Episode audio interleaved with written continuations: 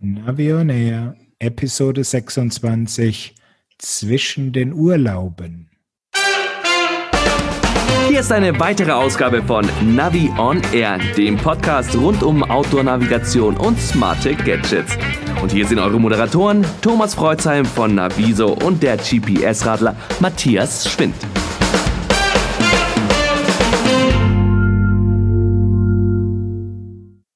Hallo Matthias. Grüß dich, du Urlauber. Ja, zwischen den Urlauben, das klingt ja so wie zwischen den Jahren. Ah, dieser Satz da. Aber so spät im Jahr sind wir noch nicht dran. Wir haben ja nur Urlaubszeit. Du warst doch gerade unterwegs, oder? Ja, sogar mehrfach, aber nur Kurzurlaube, so ganz Corona angemessen. Okay. Maximal vier Tage nicht im Krisengebiet. Hm. Ja, also wir träumen eigentlich noch davon mal so Portugal oder Schweden hatten wir uns mal vorgenommen und wir waren im Süden, wir waren ja in äh, Nordbayern und wir waren danach mal wieder im Norden und haben dann das äh, Wendland bereist und sind dann um den ähm, Arendsee spaziert, also was ganz Ruhiges. Und das finde ich persönlich immer sehr schön, momentan Gegenden zu haben, wo man einfach mal ein bisschen runterkommt und äh, abends niemand mehr ein ja, anklingelt oder aufruft oder sowas. Und man kann dann wirklich toll da sitzen an der Elbe und den Sonnenuntergang genießen. Das war einfach nur klasse. Aber wie ich dich kenne, hattest du sicherlich auch ein Navigationsgerätchen dabei, oder? Ja, hatte ich zwar ähm, und haben wir auch eingesetzt, aber es war eigentlich gar nicht mal so notwendig, denn das waren so kleine Strecken halt und ähm, da haben wir die, den aktuellen Testparcours ähm, mit dabei gehabt, sprich den Edge 1030 Plus und ähm, nochmal den Mio äh, Discover. Aber Matthias, da bist du mir ja im, im Vorteil, denn ähm, du hast ja schon mit dem Montana jetzt weitere Erfahrungen gesammelt, oder? So ist es. Ich hatte ja ein paar Tage den 700i. Da wurde auch der Vorabtest dann nochmal verlängert, weil der Start von der Montana Serie wurde ja durch den Hackerangriff nochmal nach hinten geschoben und deshalb dürfte ich das Gerät noch ein bisschen länger behalten. Und seit dieser Woche ist jetzt auch bei mir der Montana 700, also das Basisgerät, als Serienmodell angekommen. Mhm. Hast du denn schon Unterschiede entdeckt zwischen Serie und ähm, Vorseriengerät? Ja, die Farbe ist anders. kein, kein handpolierter, äh, äh, ähm, wie, wie nennt man sowas, so ein Rohling? Nein, also so früh war ich dann auch nicht dran, aber sie haben sich anscheinend nochmal entschieden, die Kontrastfarbe zu ändern. Das macht ja Garmin auch beim GPS Map und beim Oregon, glaube ich auch, dass du die Modelle nicht nur anhand von dem aufgedruckten Text unterscheiden kannst, sondern sie haben dann noch äh, neben den schwarz gummierten Teilen noch irgendwelche Teile in einem farbigen hochwertigen Kunststoff. Und in der Vorserienwelt war der Montana 700 noch in einem recht hellen Beige. Und bei mir ist er jetzt in Schwarz-Schwarz angekommen. Mhm. Und von der Funktionsweise ist dir da irgendwas aufgefallen? Ähm, nur, dass kein InReach drinnen ist. Ähm, was logisch ist. Klar, beim 700er ähm, hat man es nicht mitgekauft, also ist es nicht drin. Aber ansonsten ist mir da nur aufgefallen, und das habe ich auch, glaube ich, in keinem Datenblatt gelesen, dass es dann keinen externen Antennenanschluss gibt. Stört mich jetzt nicht wirklich, aber als Info für Leute, für die das eben wichtig ist. Mhm. Also die beiden anderen, die East, die haben den externen Anschluss. Genau. Aha. Also und wir waren uns ja eigentlich auch einig, dass äh, wenn wir gefragt würden, dann würden wir ja eher den 700er empfehlen, sowieso teuer genug, und dann die InReach-Funktion vielleicht mit so einem InReach Mini dann durchführen. Also bleibst du dabei oder sagst du, dass die, die InReach-Komponente, die ist nochmal richtig spannend? Grundsätzlich sage ich, sollte man das lebensrettende InReach-System von der, ich nenne es jetzt mal salopp Spaß-Navigation trennen. Also insofern bleibe ich dabei, InReach Mini getrennt Akku schonen und für Notfälle aufbewahren und die Navigation einfach so nutzen. Der andere große Vorteil, den der 700er bietet, ist, es ist die einzige Variante, bei der du dieses Batteriefach noch reinstecken kannst, um mit drei Mignon-Zellen unterwegs zu sein, statt dem Lithium-Ionen-Akku-Pack. Mhm. Haben die das anders konstruiert, dieses Fach? Ähm, Zubehör habe ich auch noch keines gekriegt. Ich wollte ja die Fahrradhalterung noch dazu haben und mhm. diesen Mignon Akku-Pack. Beides ist anscheinend noch nicht lieferbar. Also insofern, ich habe auch nur im Moment das nackte Gerät hier liegen. Mhm. Und jetzt wird es ja spannend, einerseits vom Bedienkonzept und andererseits von der Stromversorgung. Bist du zufrieden mit der Touchscreen-Bedienung? Ja, muss man wirklich einfach sagen. Es ist ähm, das, was man von Oregon, von Edge 1030 gewohnt ist ähm, ist jetzt auch bei dem Montana klar, die Verschiebegeschwindigkeit der Karte ist jetzt nicht so wahnsinnig schnell, wie man das bei den Smartphones gewohnt ist, aber es ist schon wirklich äh, sehr flott. Und dieses Einrichten auch der Menüfelder, ist das kompliziert? Also es ist ein bisschen was anderes als, ja, wenn man es immer mit dem Smartphone vergleichen möchte. Aber wer schon mal einen Garmin eingerichtet hat, der wird sich da zurechtfinden.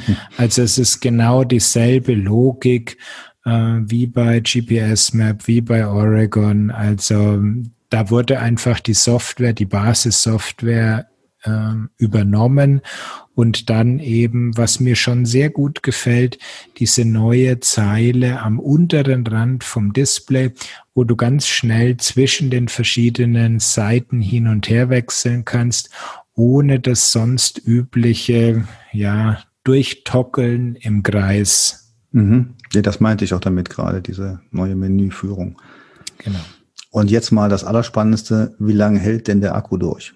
Ziemlich lang, äh, wobei ich noch jetzt auch noch nicht lang genug hatte, um es wirklich ins Extreme zu treiben, aber man kommt schon in die Bereiche 12 bis 14 Stunden gehe ich davon aus, dass man das hinkriegt. Wow. Ich habe jetzt eben auch auf dem Seriengerät einen Aufkleber drauf. Also es ist ein 3100 Milliampere-Stunden Lithium-Ionen-Akku mit 11,8 Wattstunden. Mhm. Und man merkt auch, dass da richtig Strom unterwegs ist, weil wenn man mal ein Strommessgerät während dem Ladevorgang anschließt, dann blasen die da knapp 1,5 Ampere in den Akku rein. Mhm. Also aufladen geht dann richtig gut? Äh, es ist akzeptabel, weil er eben so groß ist. Ansonsten wäre die Zeit wahrscheinlich äh, nicht mehr akzeptabel von der Länge. Mhm. So ungefähr die Nacht ist rum, du willst weitergehen und das Ding ist immer noch nicht voll. Mhm. Also das finde ich ja bei den kleinen Geräten sehr schön, ist mir jetzt bei meiner Fahrt nochmal aufgefallen, äh, im Gegensatz zum Smartphone-Laden, was ja wirklich dann richtig zieht an Strom und Kapazität, ist so ein Edge 830, auch so ein 1030er, ist der wirklich relativ schnell geladen, voll und das ist schon klasse. Ja, klar. Mhm. Und für die Stromversorgung haben wir ja später in dieser Episode noch was. Ja, ja, gibt's denn noch was äh, Spannendes zu berichten von Montana? Sonst würde ich einfach vermuten, dass der genauso seinen Dienst tut wie die anderen Garmin-Geräte. Das tut er. Die Software ist jetzt eben eine finale Version. Große Unterschiede habe ich jetzt eigentlich nicht feststellen können. Was ist denn bei Garmin Final eigentlich? Wenn die letzte Ziffer eine Null ist und nicht mehr irgendeine Zahl zwischen eins und neun. ja, du weißt ja, Gaben ist für solche Überraschungen immer gut. Ja, gut. Ich meine, wir haben ja jetzt auch ähm, diese Woche, vielleicht hast du es verfolgt, ähm, nochmal ein Update für den Edge 1000 und den Edge 820 und 520 gekriegt. Und das sind ja schon wirklich alte Geräte. Und was Wichtiges dabei? Stabilitätsverbesserungen. Mehr stand nicht in den Release Notes drin. Mhm. Okay. Ja, das heißt, bist du noch dran am Test dieses Montana 700 oder kann man alles schon lesen bei dir? Ähm, ich bin noch dran. Vor allen Dingen warte ich jetzt wirklich gespannt auf das Zubehör, dass man mal wirklich am Fahrrad ordentlich montieren kann mit der Fahrradhalterung und natürlich diesem Akku-Pack, damit ich die Standard Mignon-Zellen mal reinpacken kann. Da meinst du, dass das dann noch länger hält? Ich gehe davon aus, dass es eher kürzer wird, aber ich möchte eben wissen, wie sich's da verhält und so weiter, weil es ist natürlich schon interessant, gerade für längere Touren, weil so ein Mignon-Akku, den tausche ich halt doch leichter. Im Notfall kriege ich den auch an jeder Tankstelle quasi weltweit. Ähm, bei dem Akku-Pack ist so eine Sache, ich meine, man kann ihn ja noch einen zweiten dazu kaufen. Da hätte ich mir gewünscht, dass ähm, in dieser Riesenschachtel irgendwo an der Seite vielleicht sogar ein, ein USB-Anschluss dran ist, dass man das auch außerhalb vom Gerät laden kann. Sehen wir dann vielleicht beim Montana 800 der dann auf 6 Zoll anwächst. okay. Ja, gehen wir wieder einen Schritt kleiner, so von den größten her. Und ähm, wir wollten ja nochmal über die Radargeräte reden, die wir getestet haben, beide. Und ähm, du hast das Ding ja auch, äh, also das Garmin Varia Radar, reden wir jetzt gerade drüber. Mhm. Und du hast es ja auch mit dem Wahoo eingesetzt. Ich hatte ja das äh, große Radar, also mit Rücklicht, während du hattest, glaube ich, das kleine dir Richtig. mal angeschaut. Ja. Genau. Ja, und da würde ich auch immer für plädieren, aber erzähl du erstmal von, von deiner Erfahrung damit. Das Gerät wird ja, Radar wird ja auch über ANT-Protokoll äh, mit dem GPS-Radcomputer verbunden und dieses ANT-Protokoll ist offen. Das heißt, es können auch andere Hersteller das implementieren und das haben eben neben Stages auch die Jungs von Wahoo getan. Und das heißt, du kannst den äh, Varia Radar vom größten Mitbewerber mit dem Element dann koppeln. Hat bei mir im Test problemlos auf Anhieb geklappt. Dann ist eigentlich der Unterschied zum Edge-Gerät, dass äh, bei Wahoo keine Anzeige überlagert wird, sondern dass das äh, Display ein bisschen in der Breite gestaucht wird. Also du siehst noch alles, was du auch ohne diesen Radarbalken an der Seite sehen würdest. Mhm. Aber da hat sich doch eigentlich auch nichts geändert ähm, im Vergleich zum vorherigen, denn das war ja auch schon äh, möglich, ähm, den Element Roam mit dem Radargerät, also mit dem 511er, also dem Vorgänger zu koppeln. Richtig. Also das ist nochmal ganz wichtige Information. Du kannst jedes beliebige Garmin Radar, also wir sind jetzt bei der dritten Generation bis runter zur ersten Generation, kannst du koppeln mit jedem beliebigen Wahoo Element. Mhm. Also auch da den, den Classic Element. Ich habe es auch mit dem ganz kleinen Bolt probiert. Ähm, also du kannst jede Kombination da zusammen verbinden.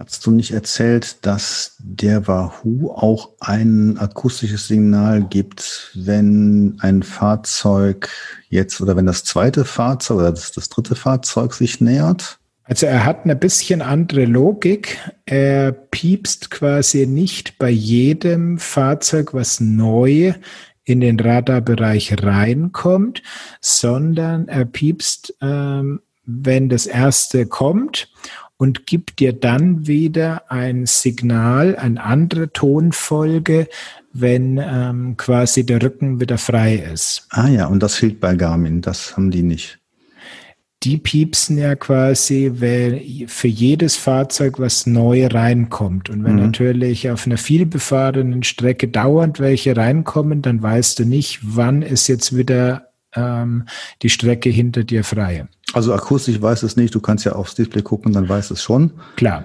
Das ja, ist dann, immer noch hm. möglich, ähm, dass du einfach drauf guckst und dann siehst du ja auch die einzelnen Punkte oder Autos oder beim Wahoo ist es ja ganz nett. Da gibt es so eine versteckte Entwicklerfunktion. Da kann man selbst seine Icons in ein Verzeichnis legen und dann kann man da irgendwie von Totenköpfen oder ich habe es als Trekkie natürlich mit dem Star Trek Logo mal getestet und dann sind also da die ähm, Raumschiffe auf mich zugeflogen. Wow, das ist ja echt toll. Ja, das sowas finde ich immer klasse, wenn man so ein bisschen selber machen kann. Finde ich immer gut. Das erfreut das äh, Spielkind und alle anderen, äh, ja, die stört's einfach nicht. ja, genau, ganz genau. Ja, vielleicht mal zur Frage, ähm, sollte man sich jetzt bei diesen beiden Varianten. Es gibt ja das Radarmodul mit und ohne Rücklicht. Sollte man sich das jetzt mit oder ohne Rücklicht kaufen? Und ich plädiere ganz klar ohne Rücklicht. Und zwar deswegen, weil ähm, ich hatte ja eben auch noch das äh, mit Rücklicht, das den Vorgänger, und mir ist dann aufgefallen, dass der schon so groß ist, dass er eben, wenn man auf dem Hinterradgepäckträger ähm, etwas Gepäck hat, wird dadurch das Radargerät eventuell abgeschattet, je nachdem, mhm. wie hoch das ist. Das ist immer, immer eine Frage, wie hoch die Sattelstütze und so weiter aufragt und so. Aber das kann schon mal schnell passieren. Von daher, je kleiner so ein Ding ist, desto besser ist die Möglichkeit, dass es äh, zwischen Sattel und Gepäck dann eben noch ähm, die Radarwellen aussenden und empfangen kann. Also von daher ist klein in dem Fall sehr gut. Gebe ich dir insoweit recht. Das Einzige, was man da bedenken sollte, ist, der größere hat dann auch mehr Platz für Akku. Das heißt, die Akkulaufzeit ist, glaube ich, eine oder zwei Stunden länger. Ja, und nach meinen Erfahrungen, ähm, hab, ja, ich habe so ganz merkwürdige Unterschiede äh, feststellen können. Ähm, Garmin gibt das ja mit sieben Stunden an, das kleine.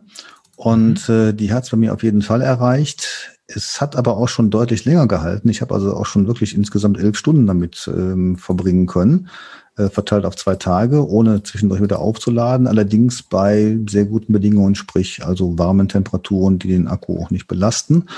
Aber das hat wirklich sehr gut durchgehalten. Okay. Das ist interessant, ja. Das Tolle ist, man kann das Ding, auch wenn es komplett leer ist, ging mir an einem Morgen bei meiner Radtour so, ne, ich schalte das Ding ein, denke ich, oh, hm, da war es irgendwie doch angeblieben und jedenfalls war es dann leer. Dann habe ich einfach einen Akkupack dran gehängt und ich brauchte eigentlich kaum zu warten. Dann sprang das Ding an und ich konnte also quasi das Ding betreiben. Ich bin dann losgefahren und äh, habe diesen Akkupack dann an mein Fahrrad geschnallt und äh, per Kabel verbunden und dann lud das Akkupack das Radarmodul und das Radarmodul war in Betrieb und hat seinen Dienst wunderbar versehen. Ja, mein Radartest ist jetzt auch online, kann man sehen auf Pocket Navigation. Da habe ich eine Menge reingeschrieben und äh, du hast ja auch deine Informationen auf deinen Seiten drauf. Ne? Genau, aber das verlinkt man noch in den Show Notes. So ist es. Ja, dann hast du noch dir mal die Outdoor Active App ein bisschen genauer angeguckt und hast da was Neues entdeckt. Ja, ja, ist natürlich ein mir sehr verwandtes Thema als ehemaliger Leiter der Kartenredaktion zu sehen, dass die Papierkarten, die man mal früher gemacht hat, jetzt auch wirklich am PC nutzbar sind. Also das ist wirklich toll. Der Hintergrund ist, dass Outdoor Active ja in seiner Pro Plus Version, nicht in der Basisversion, das äh, jetzt ermöglicht, dass man verschiedene Profikarten darstellen kann. Unter anderem die Kompasskarten und äh, jetzt sind auch die ADFC-Karten dabei. Also die ADFC-Radtourenkarten im Maßstab 1 zu 150.000, die überdecken ja ganz Deutschland. Und die ADFC-Regionalkarten sind gleich mit dazu gekommen. Das sind Karten 1 zu 75.000 und 1 zu 50.000. Die sind auch über Deutschland verstreut, dann nicht ganz flächendeckend, aber über alle interessanten Fahrradgebiete. Und die kann man jetzt wirklich einfach so als App-Hintergrund dazuschalten. Okay. Als reines Bild dann oder schon als Vektordaten, dass sie beim Zoomen noch hübsch bleiben? nee, das sind schon Rasterdaten, also Bilddaten. Und ähm, jetzt kommt ein zweiter Effekt dazu, was ich ganz spannend finde. Diese ADFC-Karten sind ja als Bilddateien nicht routingfähig. Man kann zwar auch Tourenvorschläge als GPX-Dateien sich darstellen lassen, die werden nämlich mitgeliefert.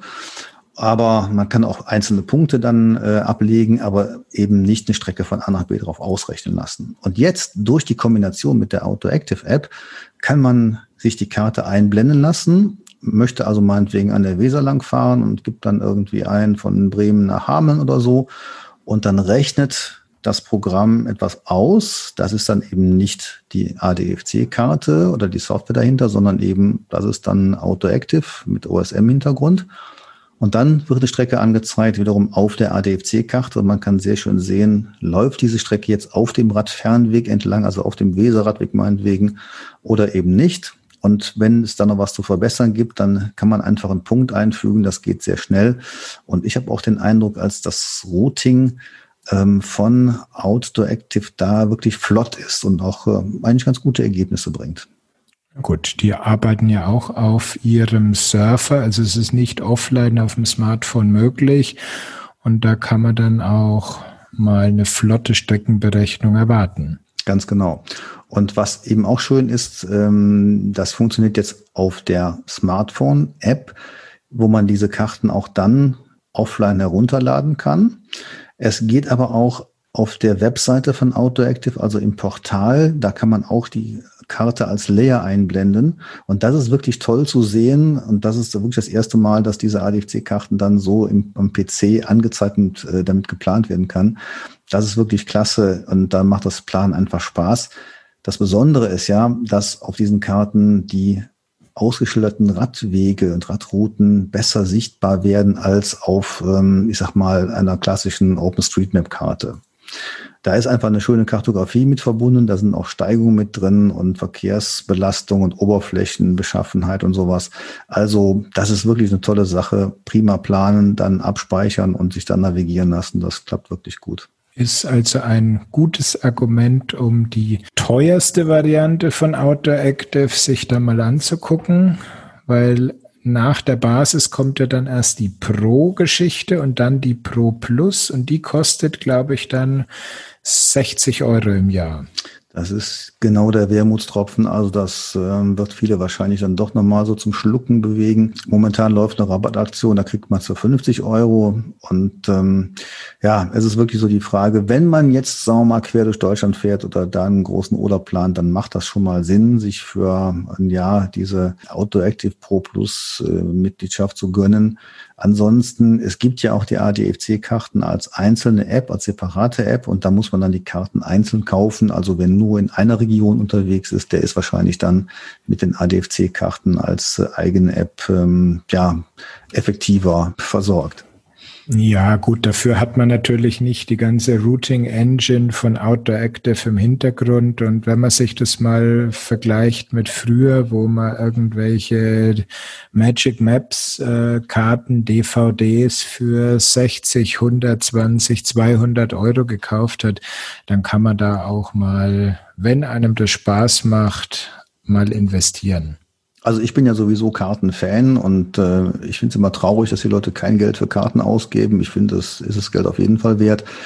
Aber ich kenne auch viele Nutzer, die dann natürlich verwöhnt sind von kostenlosen Karten und dann eben sagen, hm, dann versuche ich es mal äh, eben ohne. Für die Fraktion, die nichts ausgeben möchte beim Planen, da hast du auch ein spannendes Update. Habe ich gerade eben mal kurz in deinem Newsletter was gelesen. B-Router Web hat eine neue Funktion eingebaut. Ja, und äh, da gibt's jetzt die Version 13.0. Die Webrouter, B-Router-Webseite ist ja, wie der Name schon sagt, eine Webseite. B-Router ist ja eine App eigentlich, aber auf der Webseite, die von jedem kostenlos äh, erreichbar ist, da kann man planen. Eigentlich war die Seite so aufgestellt, dass man Strecken neu erstellt, die auch äh, wirklich äh, sehr flott äh, erstellen kann mit verschiedenen Routing-Systemen und so. Und jetzt haben sie halt auch noch die Funktion dazu gebracht, dass man fertige Strecken raufladen kann und die auch verändern kann. Man konnte vorher schon fertige Strecken laden, aber die nur anzeigen. Und jetzt kann man eben die klassische GPX-Datei, die man irgendwoher hat, fertigen Tourenverlauf, dann auf B-Router Web heraufladen und das dann nochmal verändern. Und das ist richtig klasse. Das habe ich nämlich vor kurzem mal probiert, aber da war ich der Zeit voraus anscheinend. Ähm, ich habe nämlich dann nur die Strecke als Hintergrund gesehen und wenn du sie dann eben haben wolltest, dürftest du das Ganze nochmal nachbasteln und das werde ich dann doch auch mal ausprobieren, dass man wirklich hier den Tourvorschlag quasi hochlädt und dann die eigenen Anpassungen dann wirklich vornehmen kann. Ja, ganz genau. Jetzt geht's nochmal um die Energie, Stromversorgung. Du hast erzählt, jetzt so angedeutet, dass du dann noch was Neues hast für Oregon etc für die ganzen Geräte, die eben auf ähm, Standard Mignon Akkus, Batterien setzen, ähm, ist mir jetzt ein neuer Stromspender, sage ich mal, über den Weg gelaufen. Und das sind quasi Lithium-Ionen-Akkus in Form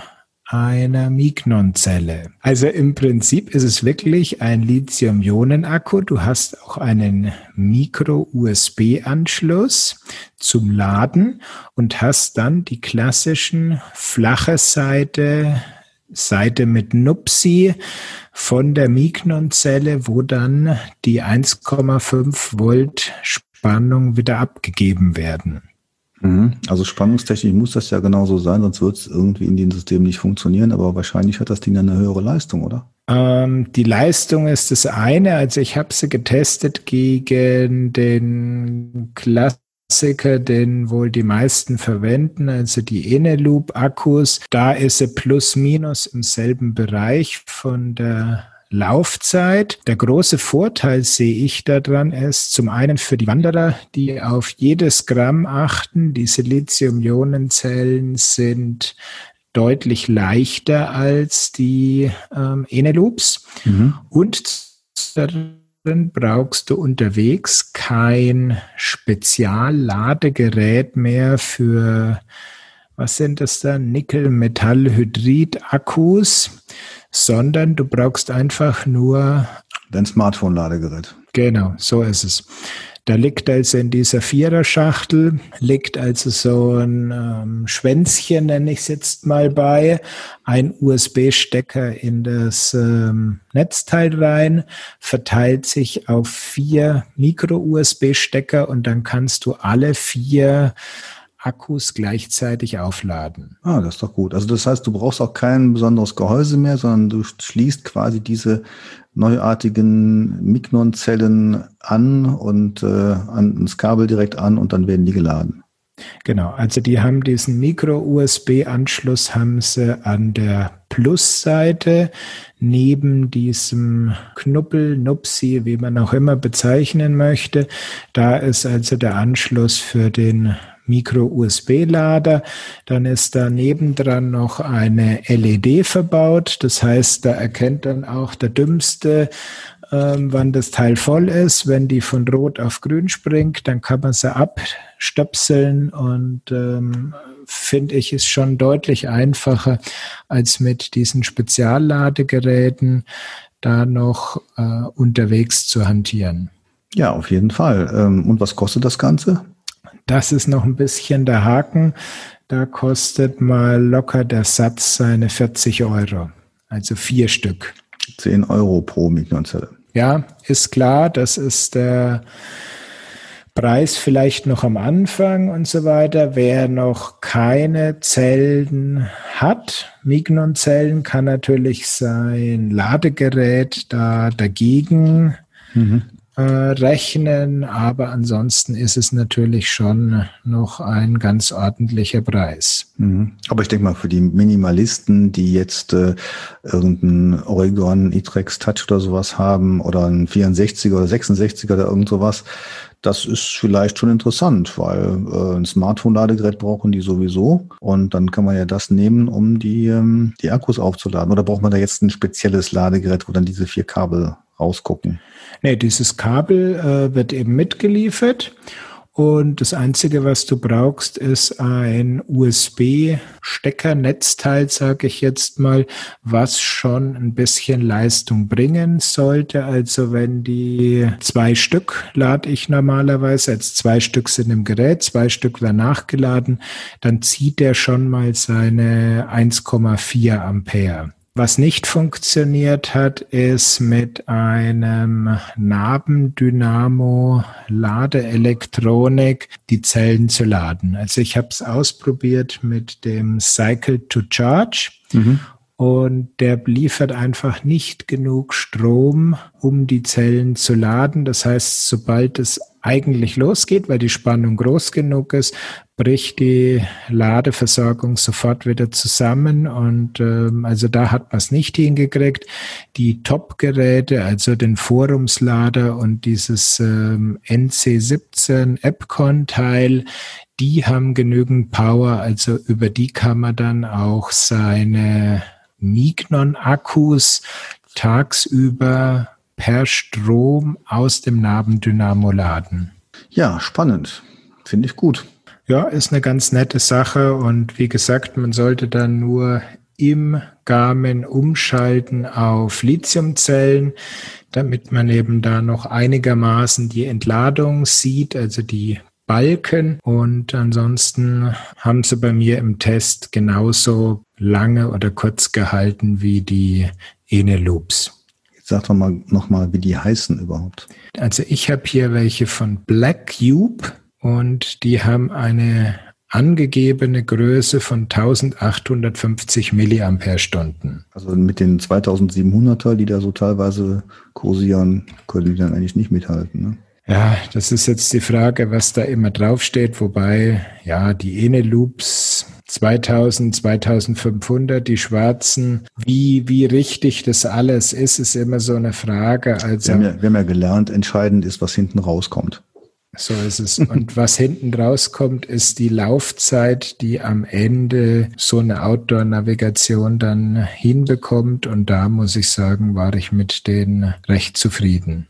Das ist ja fast schon ein Schlusswort jetzt. ja, ich würde sagen, dann machen wir das wirklich zum Schlusswort. Und äh, wir haben gesagt, zwischen den Urlauben, du warst jetzt weg. Ich gehe jetzt dann in Urlaub und dann hören wir uns erst wieder nach den Urlauben. Wo geht's hin? Was nimmst du mit? Ich werde einmal über den Großglockner bis nach Italien fahren. Mhm ans Meer. Insofern fahrradfreie Zeit. Ich werde, ja, den Montana werde ich mal auf den Großglockner mitnehmen und ähm, mal gucken, was sonst noch so im Gepäck drinnen ist. okay, wir werden dann äh, nachfragen und du wirst uns sicherlich berichten, da bin ich mir ja, ganz sicher. aber mit dem Montana ist ja quasi schon äh, das Gewichtslimit schon äh, längst erreicht. okay. Ja, gut. Dann haben wir es soweit. Würde ich auch sagen. Dann allen Zuhörerinnen und Zuhörern noch eine schöne Zeit. Bleibt gesund und ähm, wir hören uns in Episode 27. Ciao, Servus. Auf Wiederhören und bis demnächst. Tschüss. Sie haben Ihr Ziel erreicht.